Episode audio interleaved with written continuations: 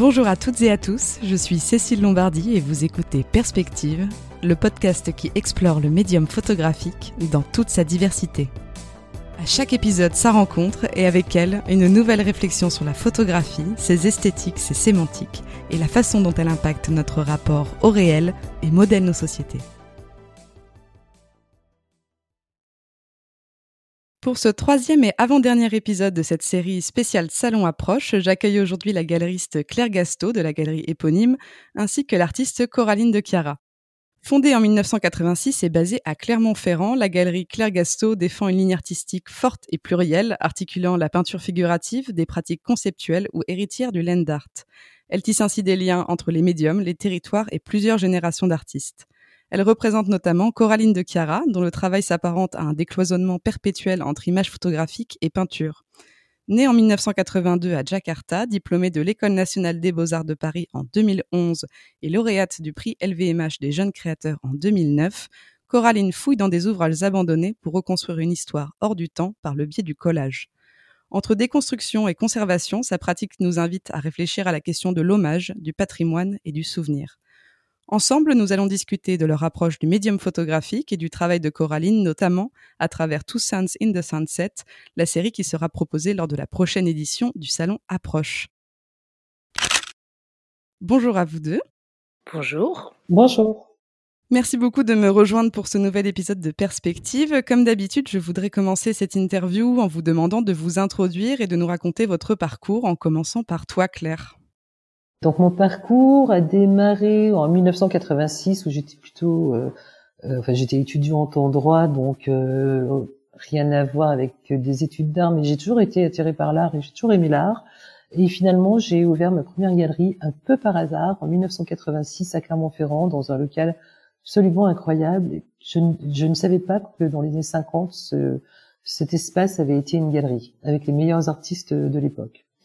Donc euh, rapidement, ça s'est mis à plutôt bien marcher.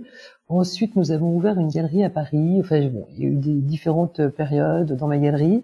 On va dire que je gère cette galerie depuis euh, 1996, où je suis la seule décisionnaire et je renouvelle régulièrement mes, mes artistes. J'ai envie d'être tout le temps dans le dans le paysage. Merci pour cette présentation. Coraline, est-ce que tu pourrais faire de même et nous retracer ton parcours? Oui, bien sûr. Euh, alors, euh, en effet, j'ai été diplômée en, 2011 euh, de l'École supérieure nationale des beaux-arts de Paris, durant laquelle j'ai suivi, j'étais dans l'atelier de Jean-Michel Alberola.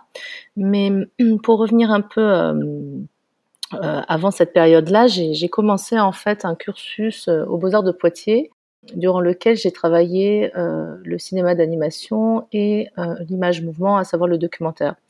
Donc c'est important pour moi de le préciser car euh, quand je suis arrivée aux, Beaux-Arts de Paris, d'un coup l'image mouvement est devenue une sorte d'image temporelle assez différente car je me suis mise à la peinture en intégrant donc l'atelier de Jean-Michel Alberola. Et souvent dans mon travail, il est question de, de réactiver comme ça cette cette idée euh, d'image, euh, d'image continue, euh, d'image mouvement, d'image temps. Claire, tu représentes des artistes français et internationaux avec toujours cette volonté de donner à voir des travaux singuliers, engagés, en phase avec le monde actuel. Est-ce que tu peux nous en dire plus sur la ligne de ta galerie? Quelle vision de l'art contemporain défends-tu? Alors, dans les années 80, j'ai justement montré, par hasard, ou pas vraiment par hasard, la figuration libre, notamment Robert Combas et Rémi Blanchard, à une époque où ils n'étaient pas si connus que ça. Ensuite, euh, j'ai plutôt tracé un peu les mouvements historiques qui me fascinaient à l'époque, support surface, figuration narrative. Et ensuite, euh, bah, régulièrement, il y a des artistes qui étaient, on va dire, en middle carrière, qui sont ensuite devenus des artistes euh, très connus. Et j'ai toujours cherché à repérer des artistes, à, découvrir, à, découvrir et à faire découvrir des, des artistes. Donc euh, ça, c'est, enfin, ça peut paraître comme ça une préoccupation euh, très business, mais en réalité, je pense vraiment que les artistes qui trouvent, qui cherchent, qui sont des découvreurs, ce sont ces artistes-là que le temps retiendra. C'est plus un travail par rapport à l'histoire de l'art que par rapport à une cote. Euh. Alors ce podcast est dédié à la photographie et il y a cette question que je pose toujours à mes invités, mais je crois que cette fois-ci, dans la mesure où Claire, ton, ton activité de galeriste ne se dédie pas exclusivement à elle, ta, ta réponse m'intéresse encore plus, puisque tu travailles également, tu le disais, avec des peintres ou euh, encore des sculpteurs, des dessinateurs. Quel est pour toi ce qui fait la spécificité de la photographie en comparaison avec d'autres disciplines artistiques? Qu'est-ce qu'elle permet d'exprimer ou de faire ressentir de différent? Alors en réalité, donc moi, les artistes qui utilisent la photographie dans leur travaux, c'est-à-dire que plasticiens, utilisent ce médium parce qu'ils peuvent pas faire autrement. C'est-à-dire que, par exemple, quand vous demandez à Georges Rousse, que je représente depuis 20 ans, euh, s'il est un photographe, il dit non, pas du tout. D'appuyer sur un bouton, c'est pas forcément euh, pour ça que je suis photographe. Euh, Neil Sudo également. J'ai d'autres, euh, j'ai une autre euh, artiste en promotion qui s'appelle Anne-Sophie Mars, c'est la même chose. C'est vraiment des artistes et, et Coraline évidemment qui utilisent la photographie dans leur travaux parce que ça leur permet de, de rendre quelque chose qui est impossible en peinture, en dessin en sculpture. Coraline, j'ai envie de te poser cette question également. Quelle est ta conception personnelle de la photographie? Qu'est-ce qui t'a amené à t'en saisir pour exprimer ta vision artistique? Disons, c'est vrai que, en tout cas, l'image photographique a toujours été euh, quelque chose que j'ai manipulé, mais euh, j'en dépendais car c'était des images que j'allais extraire euh, de, pages imprimées, de livres, de documents, des documents que j'allais trouver. Mais à partir de ce moment-là, donc cette image photographique devenait soit une peinture par le biais de l'illusion, donc l'enjeu étant de, reproduire, de, faire photo un peu avec la peinture, et euh, c'est vrai qu'avec cette euh, dernière série, il, a été plutôt question pour moi de, m'en emparer euh, pleinement et de dépendre totalement d'elle. Mais j'ai toujours un peu, toujours avec ce souci, en effet, de, de, décloisonnement de pratique, établi un flirt, un, un, une sorte de va-et-vient comme ça entre ces deux médiums.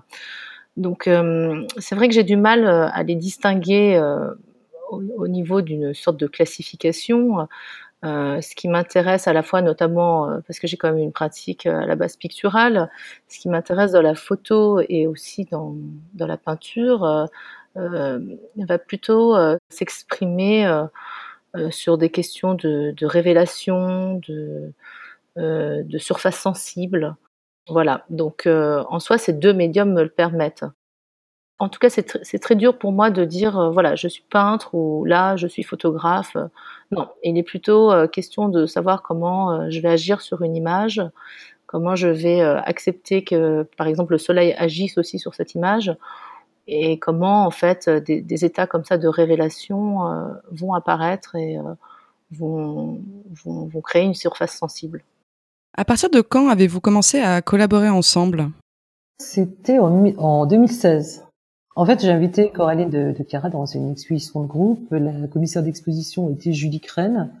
Et Julie, en fait, je, je connaissais pas le travail de, de Coraline. C'est vraiment Julie Crène qui me l'a fait, qui me l'a fait découvrir.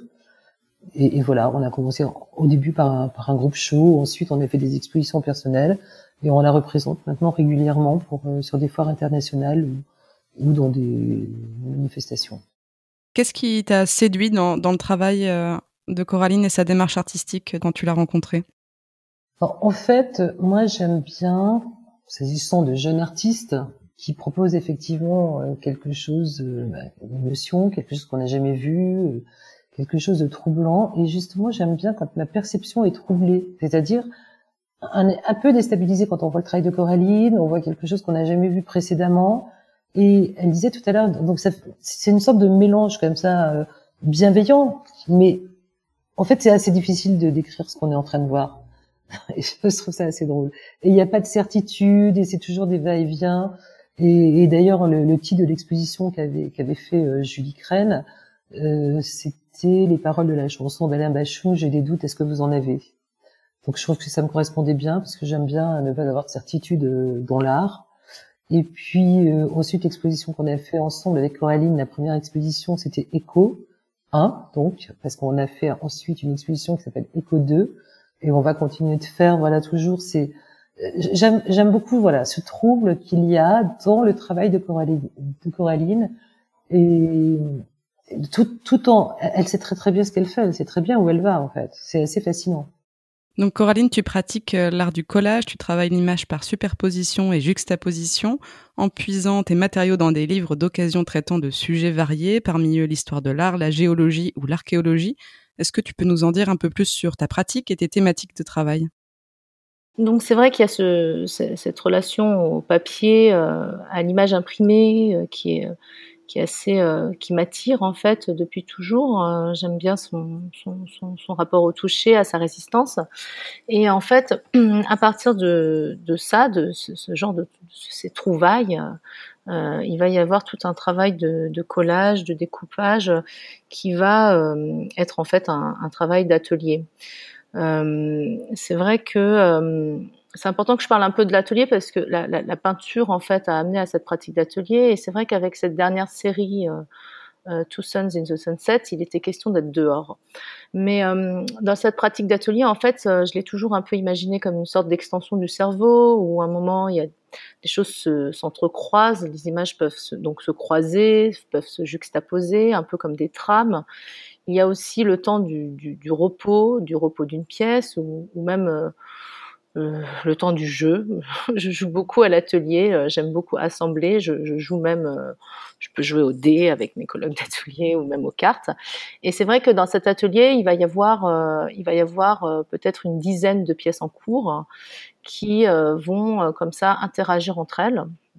Donc ça, c'est très important que j'en parle car ça a aussi activé en fait ma, ma rencontre avec Claire, car dans mon travail, il peut y avoir une sorte de il peut y avoir des images, des motifs qui reviennent régulièrement.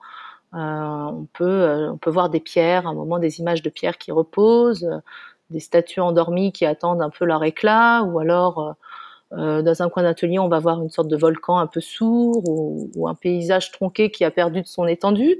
Mais Claire a été, en tout cas, la première galeriste qui, qui ne m'a pas, euh, comment dire, euh, qui n'a pas compris mon, mon, travail que par euh, le biais de, de, de, motifs ou de classification, mais qui voulait l'ensemble de mon travail.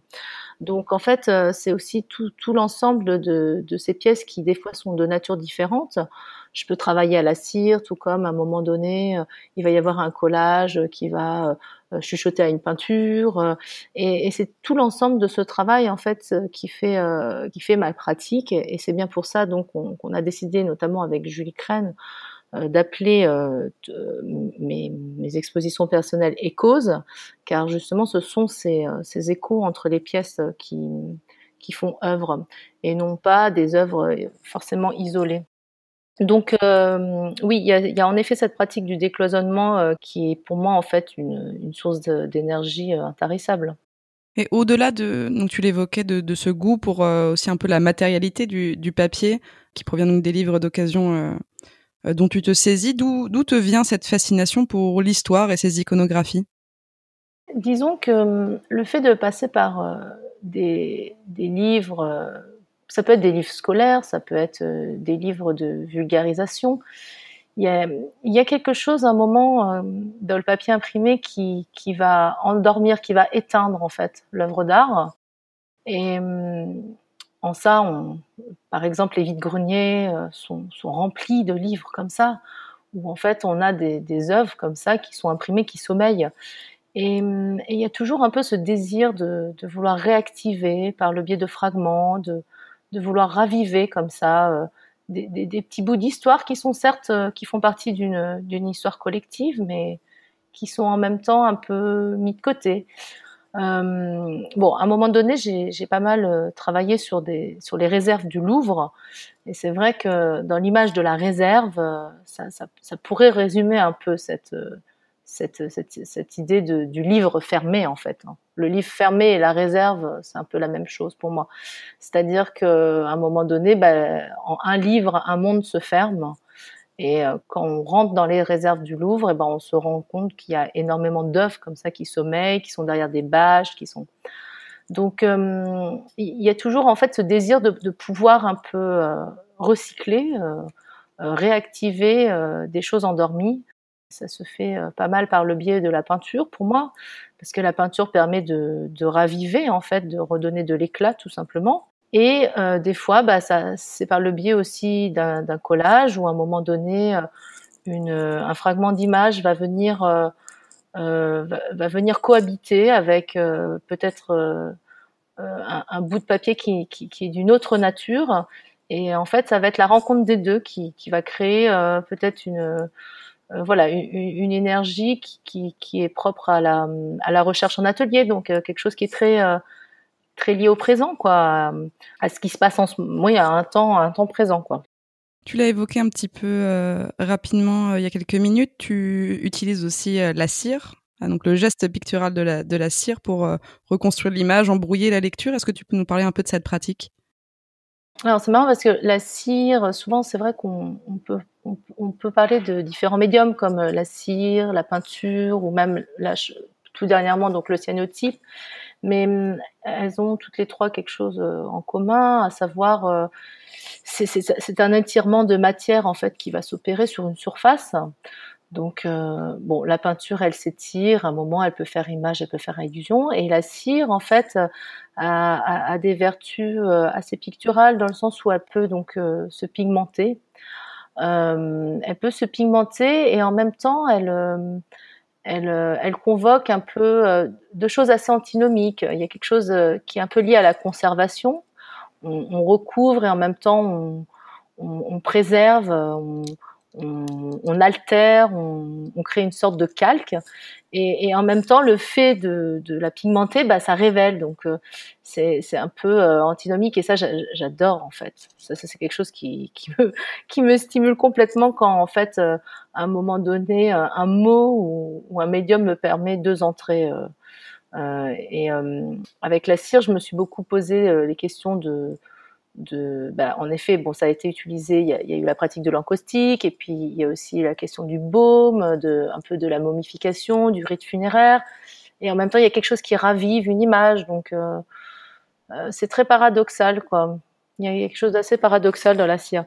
Mais, euh, mais oui, du coup, la cire, en fait, je l'ai utilisée comme des bains. Euh, contrairement à la peinture où où des fois j'ai une parfaite euh, maîtrise de, mon geste. Euh, avec la cire, il est aussi question d'étirement, mais euh, disons que c'est le document qui va être baigné et c'est cette coulée en fait qui va se déposer. Donc euh, la, coulée en fait me permet aussi euh, euh un accident des fois que, que je peine à trouver en peinture, hein, pour être honnête. Et, et aussi il y, a quelque chose de la de l'erreur avec la cire. Il, il va y avoir peut-être 30 cires qui vont qui vont qui vont recouvrir des documents et puis il y en a une seule que je vais garder. Alors j'aimerais plonger euh, un peu plus en détail dans le projet Two Suns in the Sunset que tu as présenté à Approche. Claire, est-ce que tu pourrais nous le présenter s'il te plaît? Ah, j'aime bien, j'aime bien laisser les artistes parler de leurs leur, travaux quand quand je suis quand je suis présente. Euh, non, mais j'ai tout de suite adoré ce projet et, j'ai tout de suite cherché un, une possibilité de le montrer justement. Et donc approche, c'était c'était l'édition parfaite. Donc c'est c'est vraiment un projet qui me tient très très à cœur. En fait, euh, bon, euh, pour, euh, pour revenir un peu au contexte de cette série, en effet, j'ai, sur le, temps du confinement, du premier confinement, déplacé mon atelier et du coup, j'ai été amenée à avoir d'autres contraintes. voilà, je me suis dit, je ne peux pas vraiment peindre là où je suis. Euh, pourtant, j'ai besoin de, rendre compte de, quelque chose de ce qui se passe. Et en même temps, il y avait un ralentissement qui, me, plaisait beaucoup, puisque c'était déjà un ralentissement en fait euh, qui, pouvait être un peu inhérent déjà à la pratique picturale. Et hum, du coup, en fait, cette, série est, vraiment née euh, de, l'envie comme ça de, prendre son temps aussi et de travailler. Euh, et d'être dépendante en tout cas du soleil, euh, d'une journée ensoleillée euh, qui va être une journée de travail ou une journée de pluie va être plutôt une journée contemplative. Mais c'est vrai que en fait, le cyanotype m'a permis d'amorcer une nouvelle alliance entre la photographie et la peinture. Il s'agissait de support papier. Alors maintenant, je fais des cyanotypes sur toile, mais au tout début, j'étais vraiment sur, sur du papier.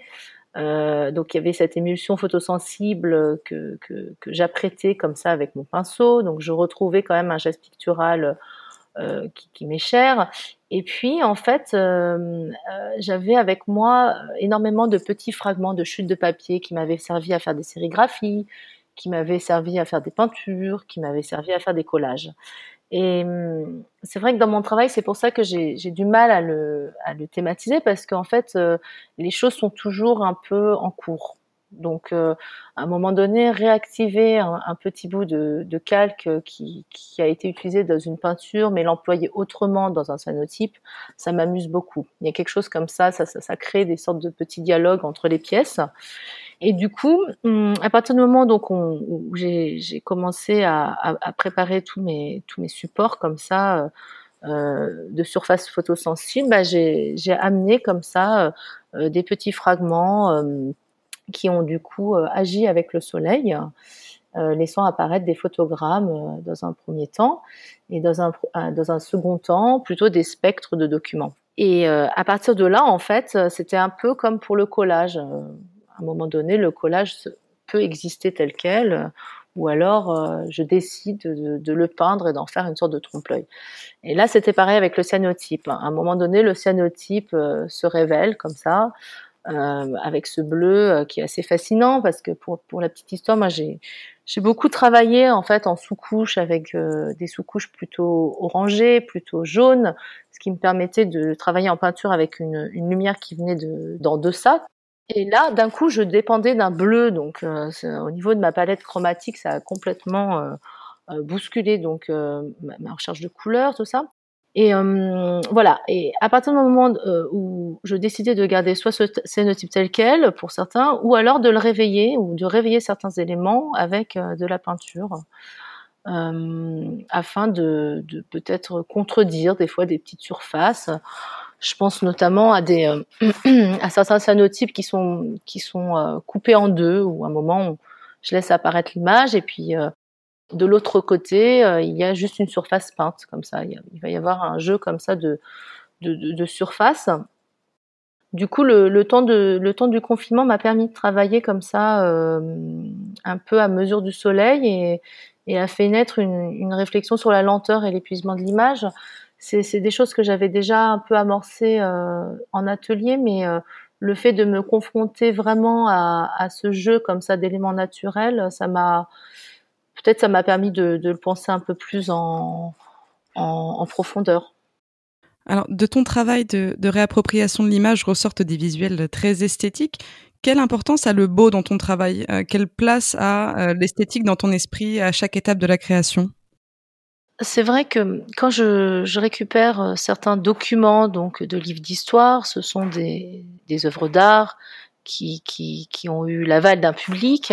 Donc, euh, inévitablement, euh, la, la, question de voilà, est-ce que donc euh, ça c'est dit beau ou pas euh, C'est pas une fin en soi, et c'est pour ça qu'à chaque fois que j'essaie de les réactiver, j'essaie de les de les mixer avec avec des surfaces nouvelles ou peut-être des, éléments qui peuvent complètement contredire euh, contredire euh, euh, ces images. Je pense notamment donc au statut grec ou, même peut-être des, fragments de paysages. Mais en fait, la, question du beau ne, va pas être ne va pas être un, but dans ma pratique. Par contre, je, peux je peux parler plus facilement d'attraction. Euh, il y, a, des formes d'attraction qui vont, se créer euh, à partir du moment où, je crée une rencontre entre deux, éléments. Et c'est ce, moment en fait où ça s'accorde, ou peut-être des fois ça peut, euh, ça peut créer du désaccord, mais en tout cas il y a une certaine cohabitation qui est obligée de s'opérer et que je, je force à s'opérer, qui est la cohabitation sur une même surface. Donc euh, ce, moment de rencontre, en fait, euh, voilà, euh, il, va créer, il, va créer une attraction. je ne sais pas si, on peut appeler ça du beau, mais en tout cas, cette attraction va plutôt relever de, de, cette énergie, un peu de friction qui se passe entre ces deux surfaces. Merci beaucoup, Claire et Coraline, de vous être prêtées au jeu de ce podcast.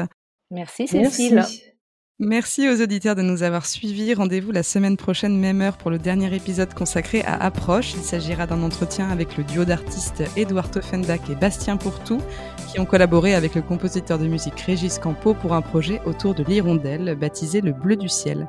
N'oubliez pas de vous abonner et de parler de ce podcast autour de vous. À bientôt.